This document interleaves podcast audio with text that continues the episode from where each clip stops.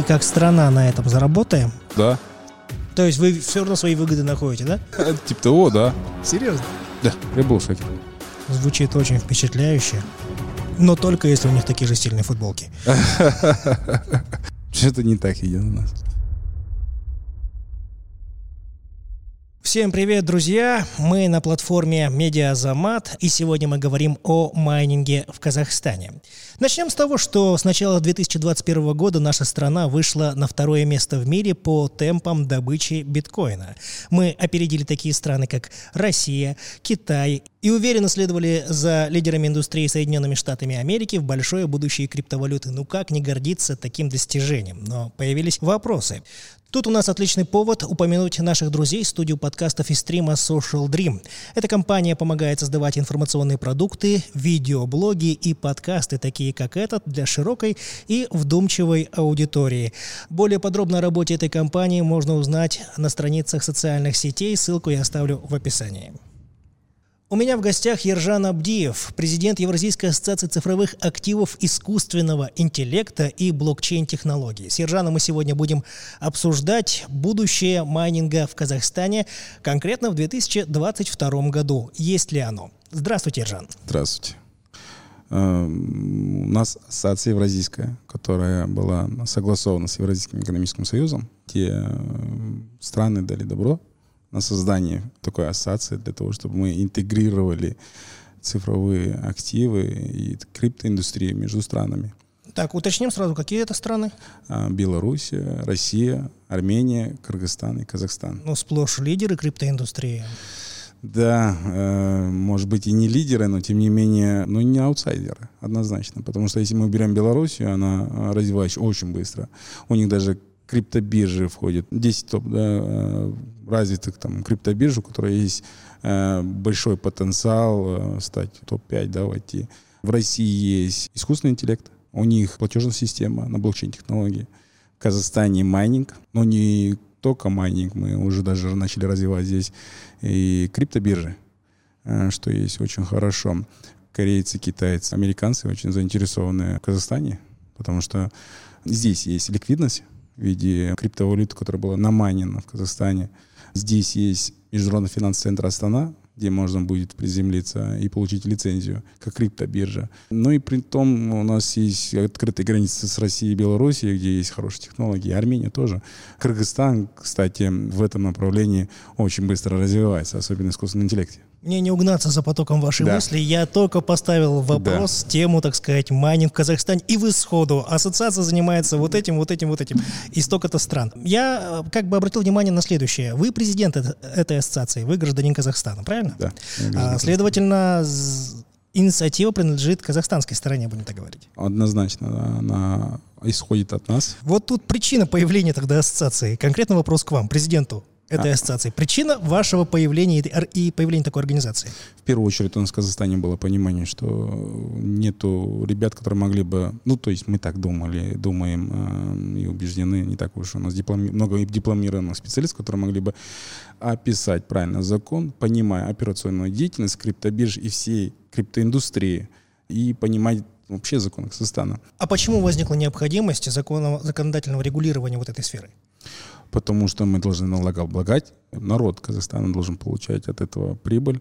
Здесь даже не налоговых вопросов многие, может быть, э, ребята с криптоиндустрии там, не будут согласны со мной, потому что они не хотят оплачивать. Но мы за то, чтобы стабильно все было. Давайте сразу расставим акценты, Иржан. Я человек далекий от криптоиндустрии, я живу в информационной среде, где э, регулярно появляются такие автошоки, да, после новости о том, что мы второе место в мире занимаем по добыче биткоина. Сразу на уровне правительства появились, скажем так, определенные заявления, что, дескать, вот у нас в стране дефицит электроэнергии, ребята, и вполне возможно, что к этому причастны так называемые серые майнеры. Я так мыслю, если есть серые, значит есть белые. Давайте расставим акценты, кто есть кто. Ну, если мы будем брать там а, по старому пониманию, то у нас ну, были да, белые мы... майнеры, которые имели 640 мегаватт. По факту они все серые и черные а, потому что нет закона, нет регулирования. Все, что они там делали, это было, ну, по большому счету, незаконно, и они за это, за доход, который они получили, они не платили налоги. А почему? А потому что государство не хотело регулировать эти... Ну, у нас э, майнят в стране с 2015 года. 15 года по 22 год там даже никто не задумывался. Давайте-ка, ребята, отрегулируем майнинг. Почему? Потому что никто не хотел платить налоги. В итоге мы получили еще и дефицит электроэнергии. Да, потому что было подключено еще, ну это наши данные, 900 мегаватт подключились. Вы проводите исследования, да? Да, мы сделали подсчеты на майненные крипты, и, в принципе, мы понимаем, сколько нужно электроэнергии для этого. Иначе говоря, вот это вот второе место в мире по добыче биткоина мы профукали на фоне того, что вот у нас черный, серый майнинг и плюс дефицит электроэнергии. Я правильно понимаю? У нас есть... Э... Мы не использовали те возможности, которые нам дало время, обстоятельства международные, да? И, получается, этот шанс мы упустили. Шанс, э, он остается? А я не могу сказать, что... Вот тут вот мы плавно переходим к, к реалиям сегодняшних дней. Это санкционная война, в которую сейчас мы еще не втянуты, но а можем ли мы использовать сложившуюся международную политическую обстановку для того, чтобы каким-то образом перехватить инициативу в освоении криптовалютного рынка? Однозначно. Ну, обратно, у нас не точные данные, но это наше э, понимание, что до конца, наверное, лета э, Россию отключат. Ну, то есть Россию закроют и выбросят ключи. Все, что будет на майне на, на территории России, оно будет незаконным. То есть оно черное. То есть э, любой регулятор э, на Западе может арестовать и забрать. Потому что это, ну, в принципе, э, ну, как они и делали, да, грубо говоря, они взяли, всем подключали аккаунты на криптобиржах россиянам, и им сказали, давайте, до свидания, возвращайтесь себе там Россию, что хотите, то и делайте. В масштабах России черный цифровой капитал — это внушительные цифры. Однозначно, потому что у них профицит огромный электроэнергии. Тут из кустов появляется Евразийская ассоциация. Да, Евразийская ассоциация, которая должна интегрировать это все, правильно сделать таким образом, чтобы союзники в Евразийском союзе не пострадали от других действий, да, ну, ну, есть, мы все понимаем, что санкции против России, не, ну такими словами это звучит, конечно, благородно, но по сути это, скажем так, перекидывание возможностей и избежание упущенных возможностей. Вот Я и... правильно понимаю, что вы сюда специалистов будете затягивать? А, да, однозначно. Мы уже затягиваем, уже создаем, уже они у нас здесь в гостях, в Казахстане. Ожидает, когда мы закончим этот подкаст. Да. Познакомите потом. У меня есть пару видеокарт свободных. Ну, ребята просто, они они гении своего дела. Это не просто там э, разработчики, да, а это вот там математики изначально. Во время там 90-х это они начали развиваться сами по себе, как в, IT-индустрии, и здесь они понимают, что э, дальнейший шаг это как раз цифровые активы и блокчейн-технологии. Искусственный интеллект, это вот прям логичное там какое-то продолжение развития э, IT-индустрии. Ну, мы так видим, по крайней мере. Я вижу, что у нас есть уникальный шанс у Казахстана привлечь супер крутых ребят, с России, с Белоруссии сюда. Потому что наиболее интересный для таких больших игроков в России и в Беларуси это будет Казахстан, потому что у нас и хорошая экономика. А, если будем сравнивать там с Арменией и с Кыргызстаном, ни в коем случае мы не говорим, что они хуже или что-то еще. Ну, там же тоже есть свои лимиты в экономике.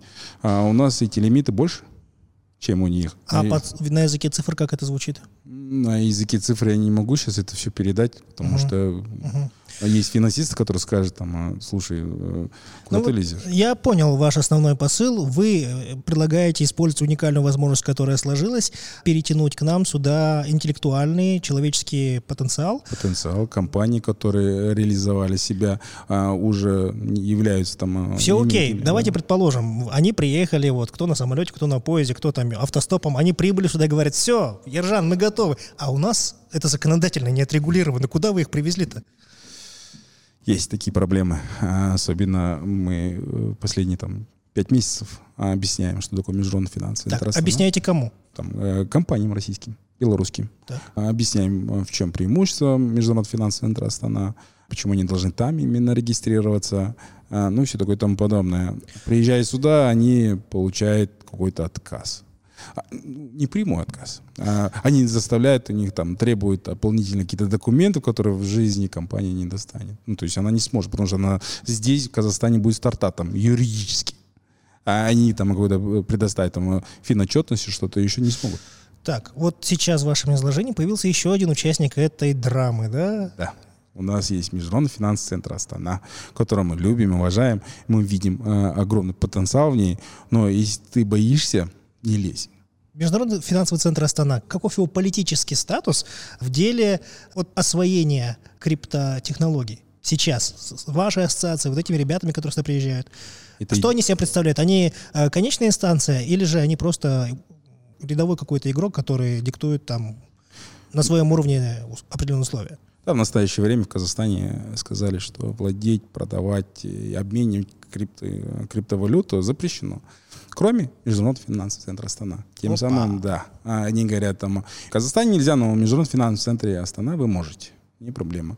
Очень хорошо. Очень правильно. Мы так видим. Мы понимаем государство, мы понимаем, что они переживают, потому что они не понимают, что за это индустрия. Они не понимают риски, они не понимают, как это контролировать эти риски.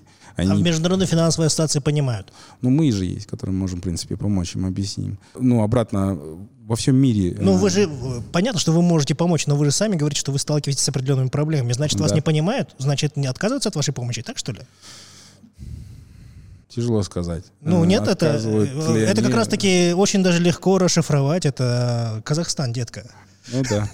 Эм, Здесь- Говорят одно, а на деле другое, это однозначно. Ну, есть проблемы. Э, Ну, не без этого. Ну, и при этом мы не можем, как ассоциация Международного финансового центра Астана, грубо говоря, там, закапывать их там со Я, всех... я понимаю, но существуют какие-то пути решения. Ну, скажем так, не получилось у вас этим ребятам объяснить. Видимо, есть возможность каким-то образом пойти другим путем, прийти к другим сторонам этого процесса, которые могли бы стать, высказать хотя бы, выразить заинтересованность в написании нормальных законов, например, в учреждении или каких-то нормативно-правовых актов, которые позволили бы э, задать определенные правила игры.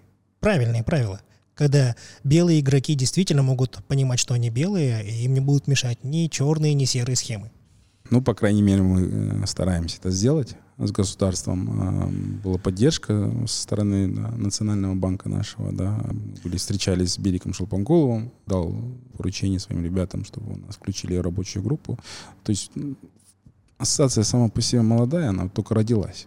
Еще маленький ребенок. Ну, И все хотят быть его няньками. да? да, и все хотят быть няньками, и при этом понимают, что ребята, которые создали его, э, понимают, что они делают, потому что не так много людей э, дипломировано да, в этой индустрии, которые могли бы там объяснить Слушайте, в Америке она так регулируется, в Европе она так регулируется. Давайте мы возьмем что-то общее и сделаем у нас, в Казахстане. Да, мы понимаем, но Международный финансовый центр он удобен для государства, потому что они понимают, там, в этой маленькой юрисдикции контролировать легче будет все эти компании, эту индустрию. Поэтому они их всех туда. Мне ваши боли понятны. Я надеюсь, что у вас все замечательнейшим образом сложится. Но давайте поговорим о тех вещах, которые принесет с собой такая деятельная, вдумчивая работа ассоциации, э, Международного финансового центра и других участников. Что принесет с собой это на рынок? Есть у нас люди, которых назвал как свободные художники, да? Они майнят дома, они майнят на балконе, майнят где-то у себя там, я не знаю, в теплицах или в любых пригодных для этого местах, но добывают они биток с азартом, я не знаю, стахановца какого-нибудь. Как изменится жизнь и творчество этих людей с появлением каких-то э, регулирующих рычагов, ну, законов? Исходя из того, что мы слышали, видим э, и разговариваем, обсуждаем, э, мы понимаем, что таким игрокам места не будет в данный момент. Опа! А, Я вот предвижу сейчас просто десятки гневных комментариев, Конечно. типа «закройтесь обратно, какая ассоциация, зачем вы нужны?» А почему? А мы как раз и обсуждаем, почему нет, не оставить. Есть же у нас ИП, правильно же? Есть упрощенное там налогообложение, все такое там подобное. Почему мы не можем им дать ребятам возможность, пусть он дома майнит и оплачивает электроэнергию. Но при этом пусть отчитывается и оплачивает налоги. А почему это выгодно? Потому что это налоги. Для государства это выгодно. И для него выгодно, потому что это вся крипта, она в зеленой зоне, потому что отрегулировано, за нее налог заплачен. То есть швейцарский фонд или там индонезийский фонд спокойно покупает ее. И он может спокойно продать. То есть э, регулируя криптоиндустрию и вообще криптовалюту, не то что криптоиндустрия, а криптовалюту, э, мы даем возможность местным игрокам продавать эту крипту в зеленую зону. То есть в Европу. Не надо продавать, заложите, дайте в залог, дайте то, дайте это. Э, Фондам. Временно. Никто не хочет продавать. Крипту. Вы, есть, вы сейчас говорите о цифровой продукции глубокого передела. Очень, да, глубоко. Я перебегаю, да. Да, потому что э, в моем понимании добыча криптовалют ограничивалась чем? Он добывал, обналичивал это э, где-нибудь там в банке, и все до 2021-2022 года, скорее всего, так и было. Потому что никто не особо сильно парился насчет этого. В 2019 году э, я заканчивал в Америке обучение, возвращаюсь в Казахстан. Мы начинаем работать с международным финансовым центром, регистрируем банк, все такое там подобное, работаем. Вот я сам один. Э, мы работаем, и я вижу закон на полтора листа о цифровых активах. И понимаешь, что это ну, сделали для того, чтобы не платить налоги. А мы понимаем, что это огромный э, пробел, потому что они-то думали, как, давайте намайним и продадим. А кто бенефициары этой законодательной инициативы, как вы считаете? Да так они же везде по, по СМИ сейчас выходят, всю зиму они выходили. А, даже имена не буду уточняться, но они все, если все поднимут зимой, То есть, Тенгри, они все эти имена найдут. Эти все ребята, они майнили? Майнили. Опа. И зарабатывали на этом. И, в принципе, можно То было... есть вот эти вот комнаты, наполненные деньгами, это все результат вот этой плодотворной работы майнинга? Почему нет? Ну, если брать там э, цены 21 года ну, на давайте, битвак, давайте да. на полном серьезе, да, то есть э, кому-то был выгоден вот такой вот недоделанный, без ручек, без ножек закон, да? Он для, для всех выгоден. Э, мы как раз в Евразийском Союзе мы это объясняем, что когда вы не хотите регулировать, это для нас сигнал, что, в принципе, давайте будем заниматься коррупцией. Мы загоняем всю индустрию в тень, в черную зону. А куда они будут продавать эту крипту? Как не наркодилерам и на торговцам оружия? Кому еще? Американцам? Да нет, они не купят, потому что скажут, ребята, слушайте, мы не знаем вообще, откуда этот криптат ваш. Да, мы по IP-адресам там поймем где-то что-то и как-то. Но она же не регулируется у вас никак. То есть проверку никакую не пройдут, мы, я так понимаю. И у них там выход остается, там, интересно, биржи как Binance это продавать где, в принципе, не требует происхождения этой крипты. Ну, Удобно. Или обналичивать. Угу.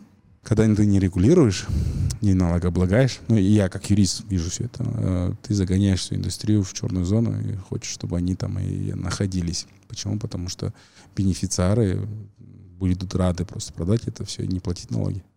Как мне кажется, одна из уникальных возможностей вашей ассоциации доносить вот все эти вещи на уровне э, ЕАЭС, правильно? Да на уровне ЕС и Евразийском экономическом союзе мы хотим донести это все, объяснить.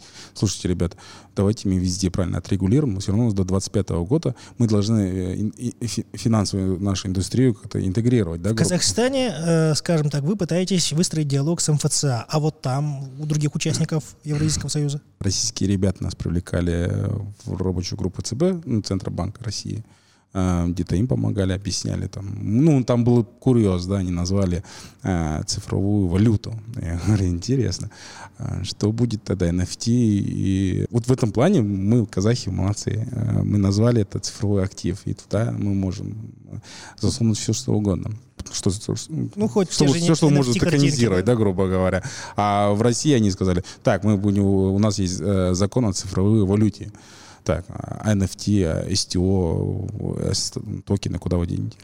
А, они тогда задумались. Но я не знаю, они до сих пор не меняют название своего закона и не собираются. Другими словами, вас ждет плодотворная законотворческая работа не только в Казахстане, но и в России и в других странах. Да, но у нас сейчас э, понимание есть э, в первую очередь. Мы а должны... А цифровая картошка будет!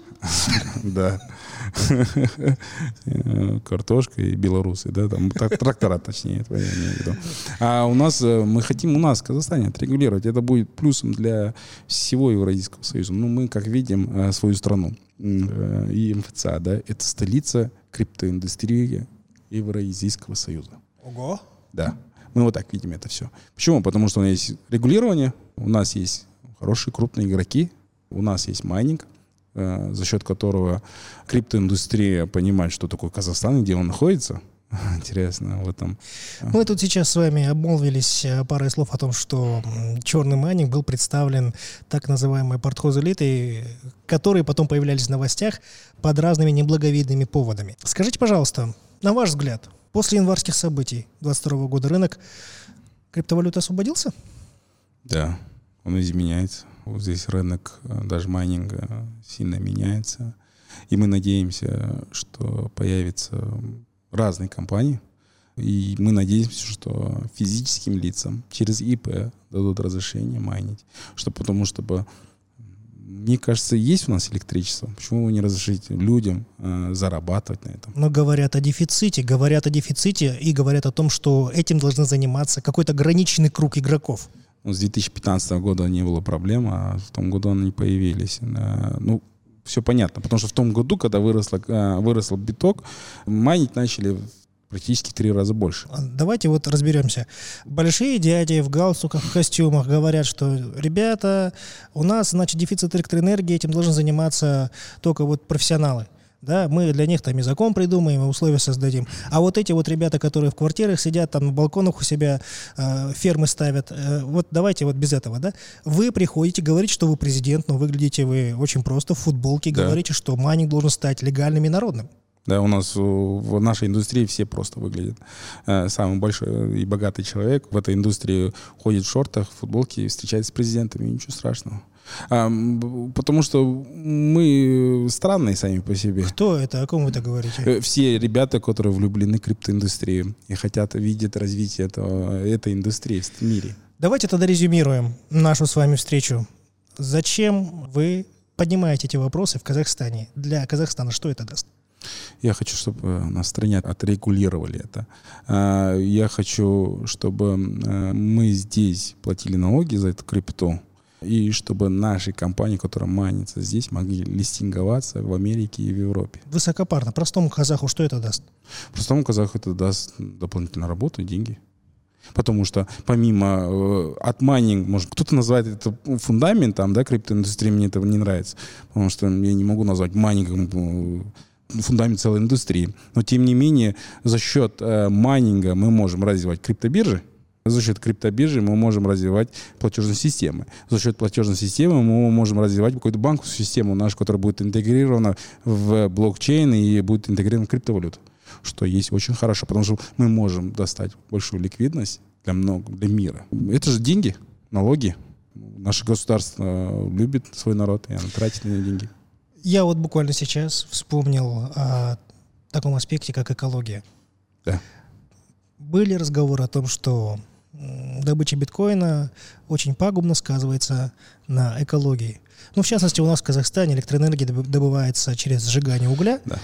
Соответственно, угольные станции работают в более интенсивном режиме, соответственно, это все в воздух, в атмосферу, затем на почву, на воду, и мы получаем второе место в мире по добыче биткоина, а также экологию, которая ну, просто кричит о помощи. Я бы не сказал бы, что это все из-за криптовалюты, да. Раньше это просто вот этот профицит, он исчезал в воздухе да, и он не, не возвращался, ее там не, нельзя повторно использовать. Она исчез... ну, все, не использовали. Мы давеча говорили о дефиците, вы говорите сейчас о профиците. Да, Это потому как? что был он профицит же. 640 мегаватт с 2015 года было, а потом почему-то он дефицит.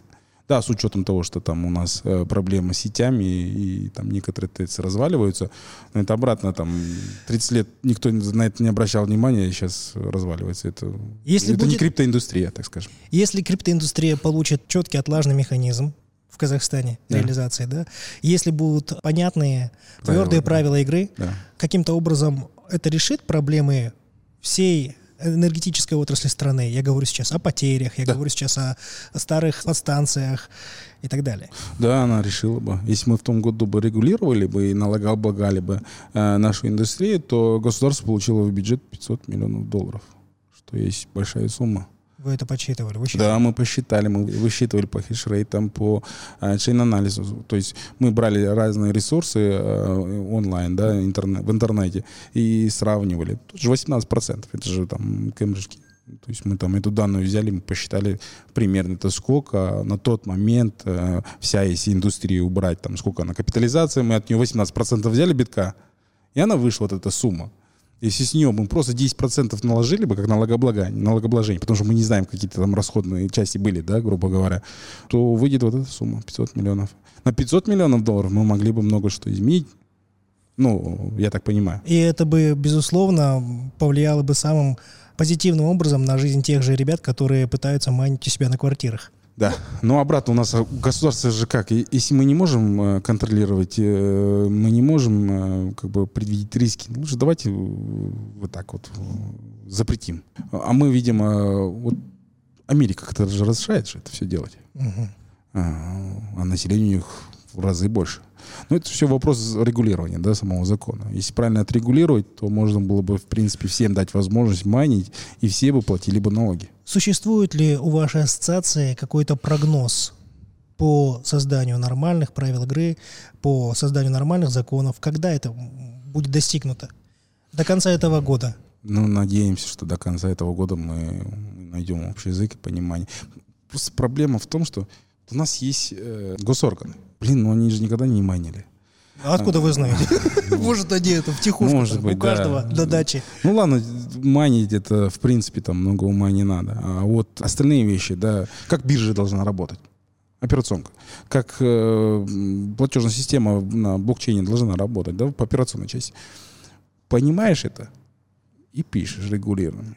А то мы сейчас напишем закон, и потом э, она сделает таким образом, э, что биржа не сможет работать. До недавнего времени я считал и, признаться, где-то продолжаю прислушиваться к этой мысли о том, что биткоин — это ну, в чистом виде зло.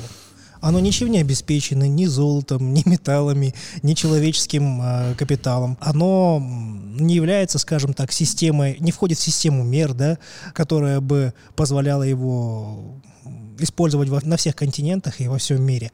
По сути, деньги образуются из э, нужды человека к свету, к теплу, к электроэнергии.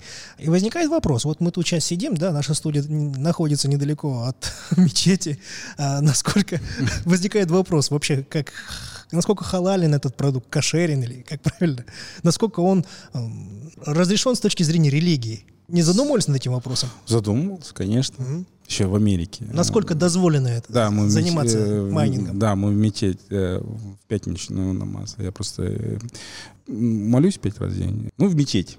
Э, у имама подошел, спрашивает, слушай, что халяль, что харам? Он говорит, ты озвучь мне, я тебе скажу. Я ему говорю, вот есть облигации. Халяль, харам? Он говорит, ну я, же имам же, говорит, это халяль. Если ты даешь деньги эти тому, а, кто, кто не занимается там, а, табаком и алкоголем. Я знаю, многие э, мусульмане со мной не согласятся, с этим имамом тоже. Но когда, когда пошел, подошел вопрос к криптовалюте, мы все понимали, что это, ну, это точно не харам. И кашир, наверное. Да, у нас там профессор всегда говорил. Я у него когда спрашивал, э, э, что правильно, что неправильно, он мне всегда говорил, кошерно или не кошерно. Когда я у него подошел, спрашиваю, криптовалюта по-вашему кошерная? Он говорит, конечно, кошерная. А имам тоже говорит, халяль. Почему нет? Что ты у кого-то ну, забираешь? Да, либо доверять вот таким э, представителям богословия, либо предположить, что они тоже майнят. А, нет, вот именно они, в принципе, такие консервативные ребята, они э, на фондовом рынке. А, ага. понятно. А, то есть там у них зарплаты другие, в результате не могут участвовать в фондовом рынке. Позвольте подытожить. У нас появилась Евразийская ассоциация цифровых активов искусственного интеллекта и блокчейн-технологий. Организация с большими замыслами, с амбициозными замыслами. Да, у них есть там определенные препятствия, но я думаю, вы их преодолеете, тем более вы чувствуете, вы понимаете сферу вашей деятельности.